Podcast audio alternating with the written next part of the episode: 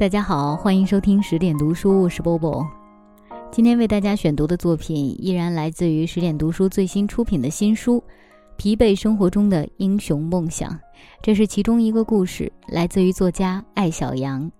大船覆了黎明的清水。我从未见过如奶奶那般乐观向上又不乏智慧幽默的人。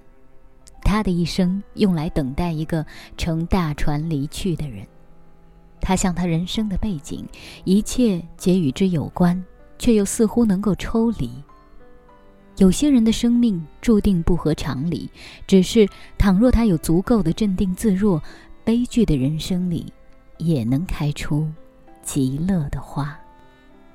杨桂菊是湖北荆州城东绸庄老板最小的女儿。杨家世代经商，分号遍布长江流域。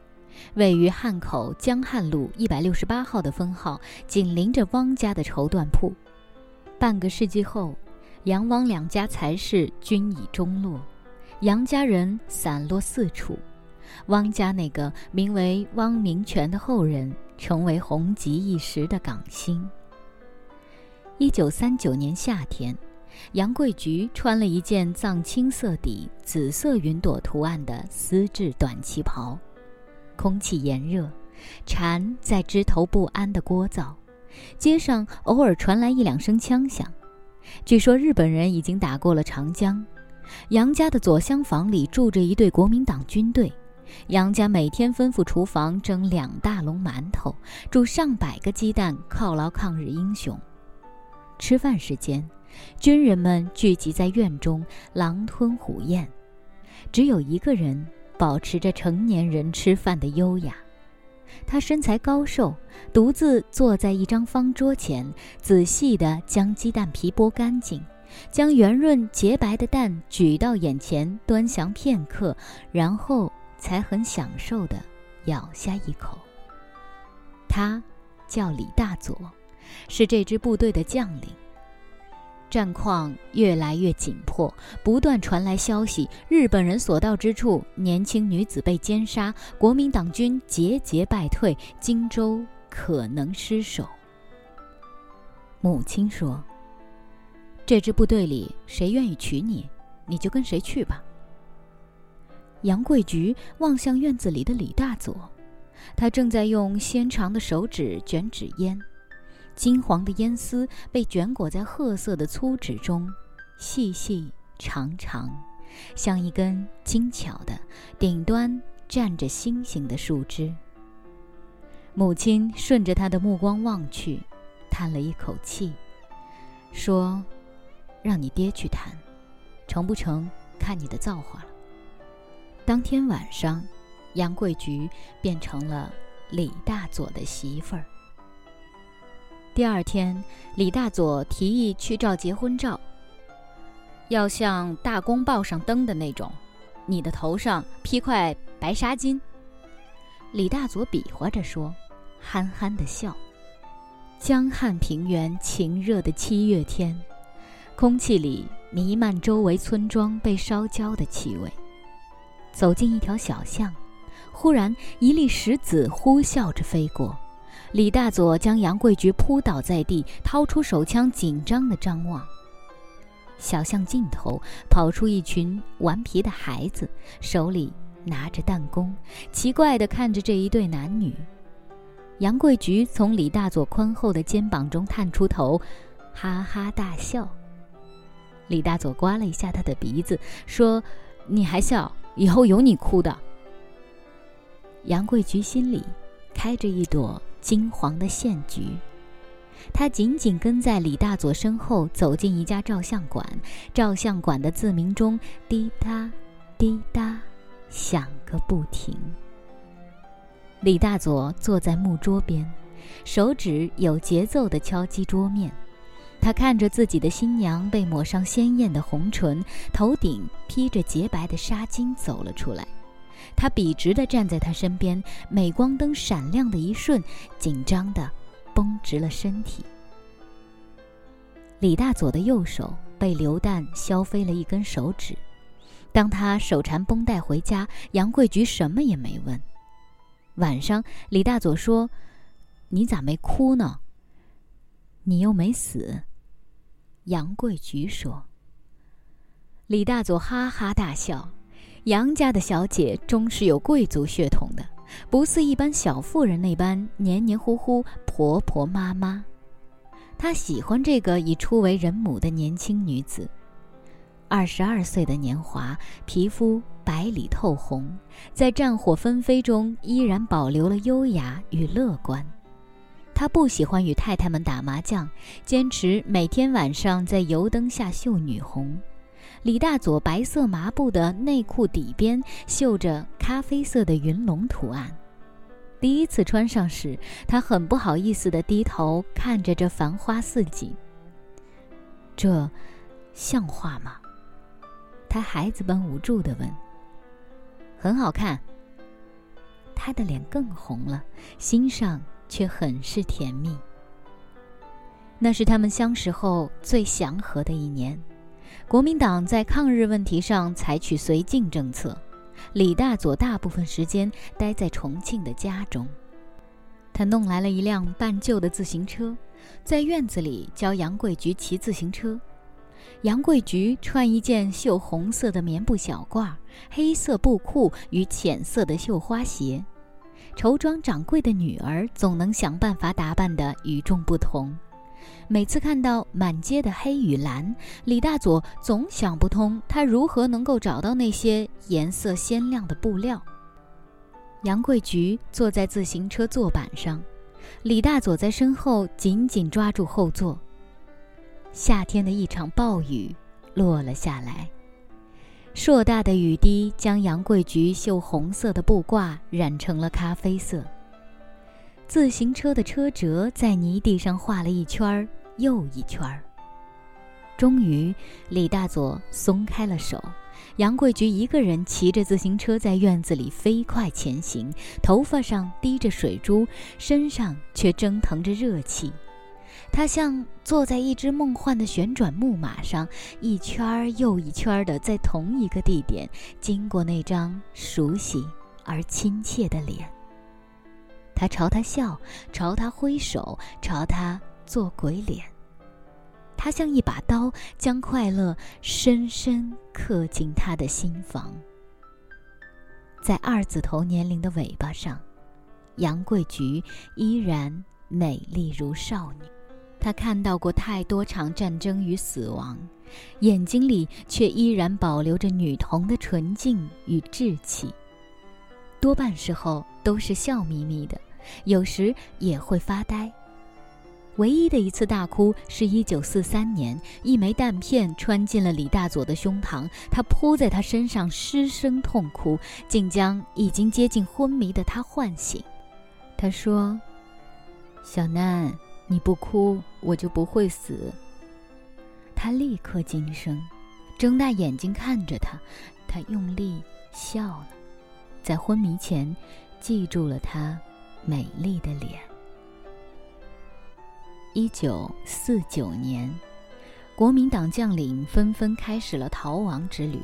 李大佐不敢把这个消息告诉杨贵菊，他每天晚上如婴儿般蜷缩在他身体的阴影中，很快便进入梦乡。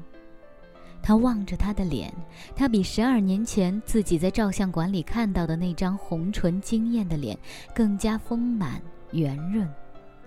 纷飞的战火没有在他上面留下任何印记，他似乎天生便有一种对于人生悲苦强大的遗忘功能。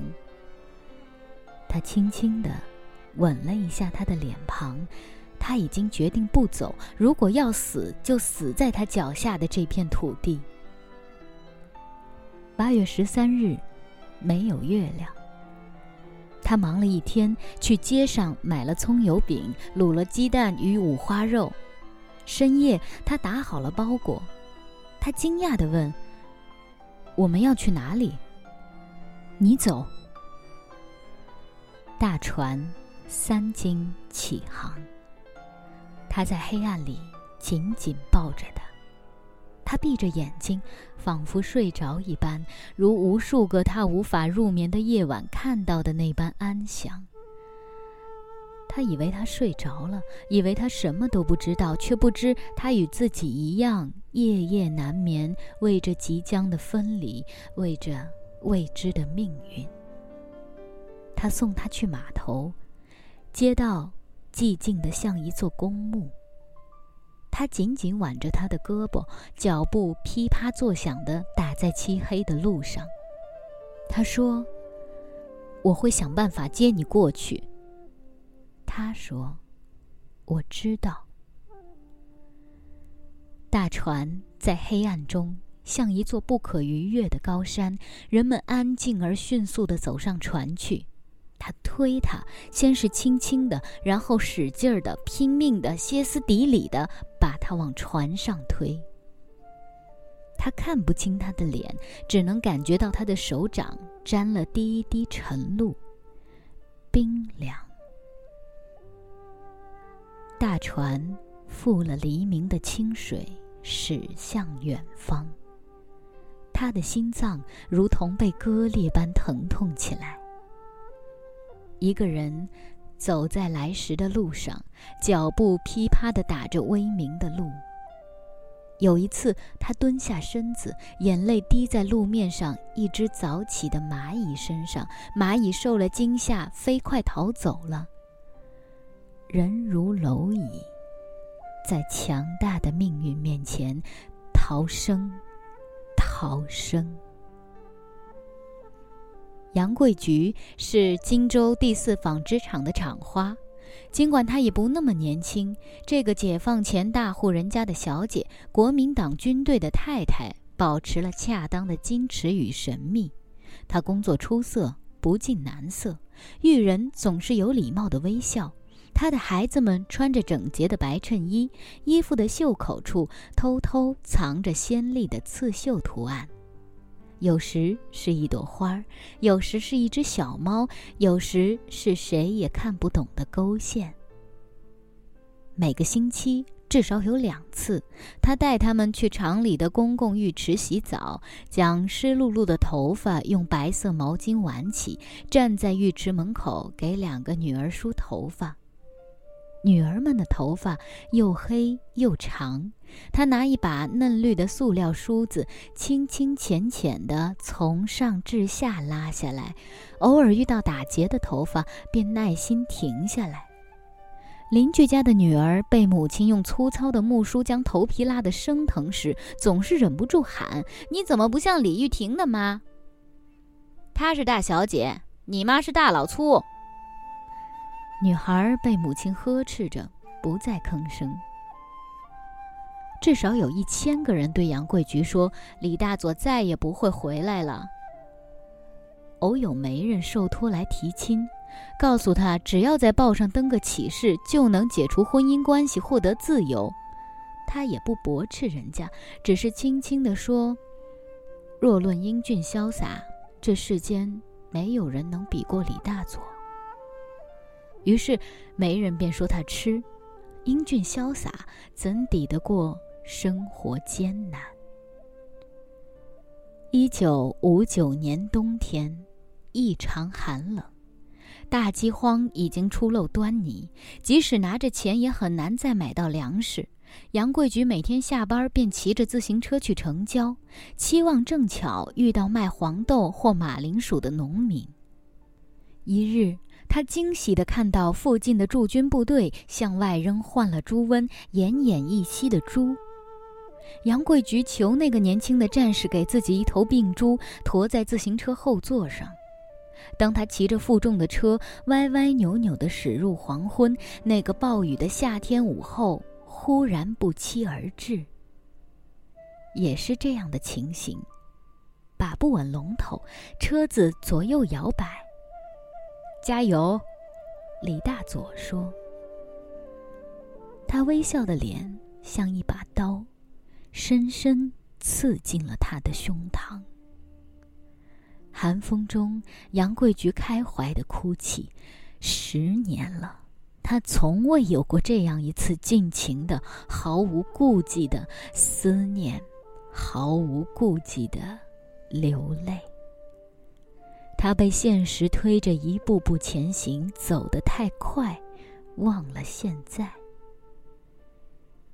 杨桂菊将那头猪腌成了腊肉。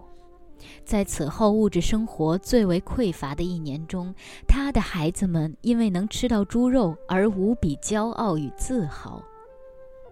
父亲说：“奶奶杨桂菊能活到现在是个奇迹。”文革中，如他这般身世的人受到了众所周知的待遇，许多人或者自杀，或者因郁成疾。过了七十岁。奶奶脸上的皮肤依然白皙紧实，偶尔她还会自娱自乐地绣一对漂亮的枕套，洁白的棉布底子上是大朵大朵盛开的牡丹。她始终保持着矜持与神秘，那张传闻已久的结婚照，央求多次她都不肯拿出来给我看。姑姑李玉婷说。奶奶是一个真正的贵族。李大佐曾经被找到，在台湾已另娶妻室，并育有两子，于一九八六年病逝。这个消息令奶奶痛哭了整整三天。隔了很久，我们才敢问她当初伤心。究竟是因为他的死，还是他的另娶？倘若别人想看你的笑话，你就一定要努力，活得更好。人生好与不好，其实可以是自己一个人的事。奶奶答非所问，似乎从未后悔用一生去等待一个人。或许某种等待。久了，变成了信仰。而有信仰的人，终究幸福一点点。故事选自于十点读书的新书《疲惫生活中的英雄梦想》。今晚就是这样，晚安。那颗星出现，你可知我又开始想念？有多少爱恋，只能遥遥相望，就像月光洒向海面。年少的我们曾以为，相爱的人就能到永远。当我们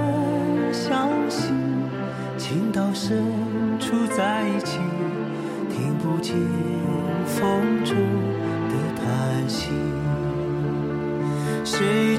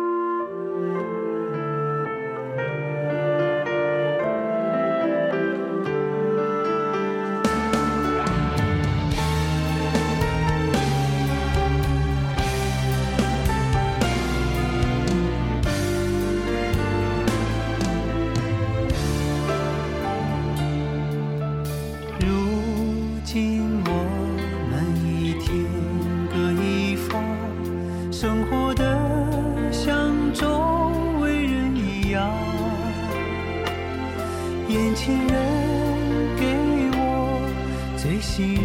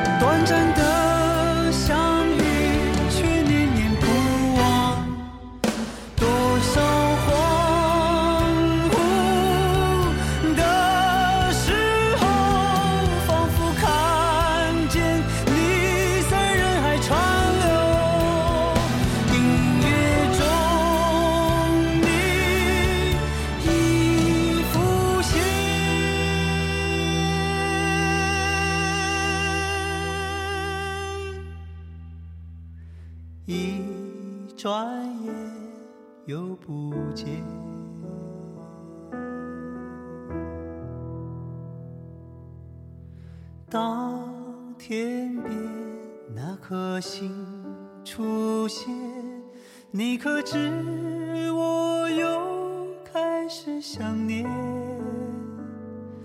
有多少爱恋今生无处安放？冥冥中什么已改变月光如春风拂